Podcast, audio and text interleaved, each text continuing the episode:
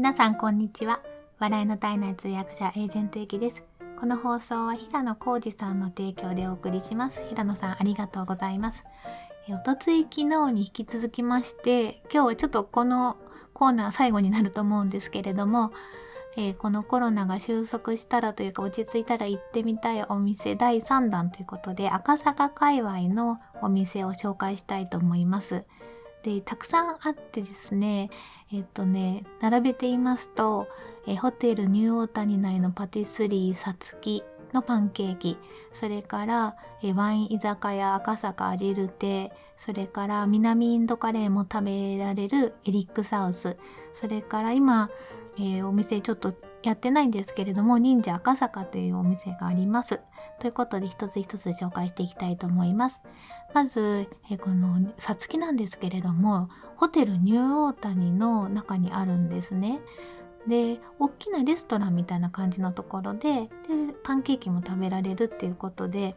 誰か芸能人の方が何かブログに書いてたのを見てあ行ってみたいなと思って数年前に行ったのが初めてです。でまあなんといってもですねふわふわのリコッタパンケーキを作ってるとこが見れるんですよ。あのシェフの方が帽子ちゃんとかぶったホテルニューオータニのシェフシェフの方なのかなわかんないですけどあのスタッフの方が作ってくれるのが鉄板が見える席があってそこに座るととっても楽しいと思います。でふわふわの厚めのリコッタパンケーキリコッタチーズのパンケーキそれであと特徴としましてはメープルシロップが3種類あるんですよ。それを必ず出してきてくれてでそのメープルシロップもその何、えー、て言うんですかね熟成が熟成が浅いものなのかな、えー、色が薄いものと普通のものとすごく濃いものがあってその3種類があるので、えー、薄いものから試してみてくださいねって教えてくださるのでそれをまあ好みに合わせてかけて食べたりするんですけどもかけなくてもすごく美味しいですね。でバターも美味しいしえっ、ー、と何だったかなとねそのさっきちょっと調べたらリコッタチーズはイタリア産のものそれから八丈島のジャージー牛乳と長崎県産の太陽卵っていうのを使ってるそうですなので素材にもとてもこだわってますで雰囲気もすごく良くてカフェというよりはレストランみたいな感じなのでカツカレーとか安倍首相があそこでカツカレーを食べるのが何かの勝負の前にはカツカレー食べるのが好きだそうです。あとピラフとかもあるし普通のご飯もあるのでご飯食べたい人と一緒に行って自分だけパンケーキ食べるっていうのもありですね。で実はですね菅官房長官があそこのあのパンケーキが大好きらしくてしかもパンケーキとフレンチトーストを半分ずつ乗せたスペシャルプレートを食べてるらしいんですよ。それを何かの記事で見つけていいなと思ってそれを一度頼んだんですけどそれはできませんって言われました。パンケーキはパンケーキフレンチトーストはフレンチトーストで頼んでくださいって言われたのであれは多分菅官房長官の特別メニューかなと思います。っていうのがパティツリーさつきです。で次がですねワイン居酒屋赤坂アジル亭っていうところがあるんですけどこれはワイン仲間に教えてもらったんですねでどっかいいとこあるっていうと必ず誰かはこの赤坂のアジル亭をあげるんですよ。まあ、行ってみて分かったんですけどすごくたくさんのワインがあっでワインも常に置いてあるものももちろんあるんですけれどものソムリエさんがたくさんいらっしゃって自分が試してみたいとか気に入ったのをどんどん発注してる感じなんですね。それでもう今日これ開けちゃいましょうみたいな感じで結構いいワインを開けてでかなりリーズナブルな値段でグラスで出してくれたりするので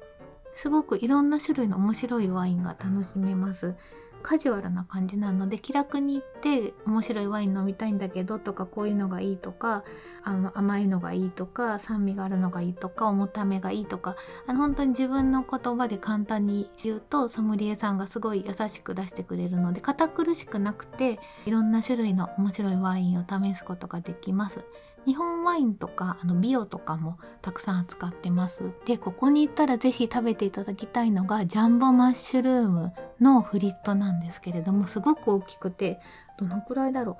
う。げんこつほどはないかな。げんこつほどは大きくないんですけどすごく大きなマッシュルームがあってそれをフリットにしてるのがすごい美味しいんですよ。マッシュルームの旨味みたいなのも味わえるのでこれは是非食べていただきたいなと思います。3番目が南インドカレーも食べれるエリックサウスっていうお店ですでこれはですね東京ガーデンテラスの中にあります永田町のインド料理っていうとよくあるのがあのタリアみたいな感じで大きなナンプラスカレー1つとか2つとかでたまにタンドリーチキンがつくっていうのがあるんですけどあれは基本的に北インドのメニューでで南インドのメニューは言ってみると分かるんですけどすごくちっちゃなお皿がたくさん並んでるんですよ。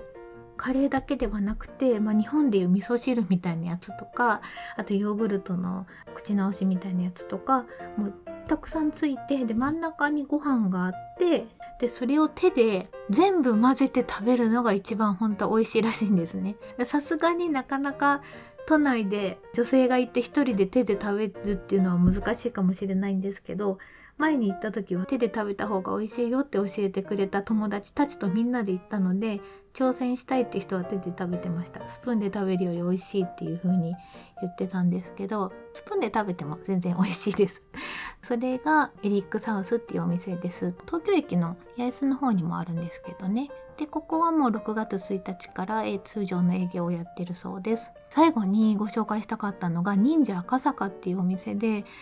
このお店が私本当にすごい残念なんですけれども3月に予約をしてたんですよね。でなかなか予約が取れないお店で2ヶ月前から予約が開放するんですけどなので3月に行こうと思ってたんでちょうど2ヶ月前から予約をしてたんですけど後半だったのでコロナの影響もあってちょっとやっぱりやめとこうかってことでキャンセルしちゃったんですよ。そしたらもう今4月7日以降赤坂店とあと新宿にもあるんですけどどっちも休業することにいたしましたってことで再開のめどは立ってないってことなので心配してます。このお店はですね私が去年アメリカからの政治家の方だと、まあ、そのプラスアルファというか記者の方とかをお迎えした時にオーガナイザーの方が予約をされていたところで私はその日はお昼だけの通訳だったので行けなかったんですけどこんなお店に今日は行くんだよっていう風に教えてもらってホームページを見たらすごかったんですよ。なんか忍者が注文取りに来てくれてサーブもしてくれてその時にアトラクションというかエンターテインメントもしてくれてメニューも面白いしっていうことだったので是非行ってみたいと思ってその後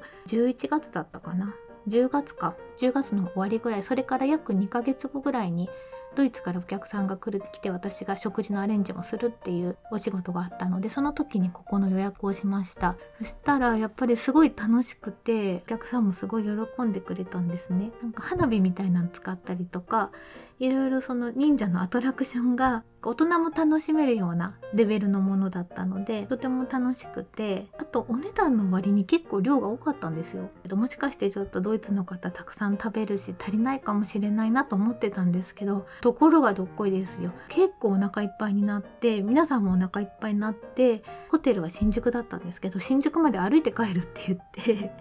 歩いて4キロぐらい3キロか4キロぐらいドイツ人の方たちは歩いて帰りました。消化しなきゃいけないって言って。まあ、なのでボリュームもすごくたくさんあって世界の結構あのハリウッドの俳優さんや女優さんとかあと政治家の方とか結構 VIP も行かれてたみたいなんですけどすごくいいところなんですけどまあ海外のお客さんがほとんどだったんですよね。私が行った時も。わざわざ日本人同士でっていう感じよりは海外からお客さん来たから予約していこっかっていう感じで行く特別な感じのところだったので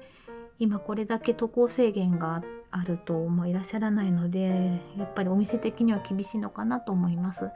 でも3月に行こうと思ってたのは日本人のお友達とだったので 再開したらまた予約を取っていきたいなと思ってます。ということで今日は赤坂近辺のお店を紹介させていただきました。一応このシリーズはこれで終わりにしようかなと思ってるんですけれども行ってみたいなっていうお店を思い出すいい機会になったので良かったです。ということで今日も最後まで聞いていただいてありがとうございます。素敵な一日をお過ごしください。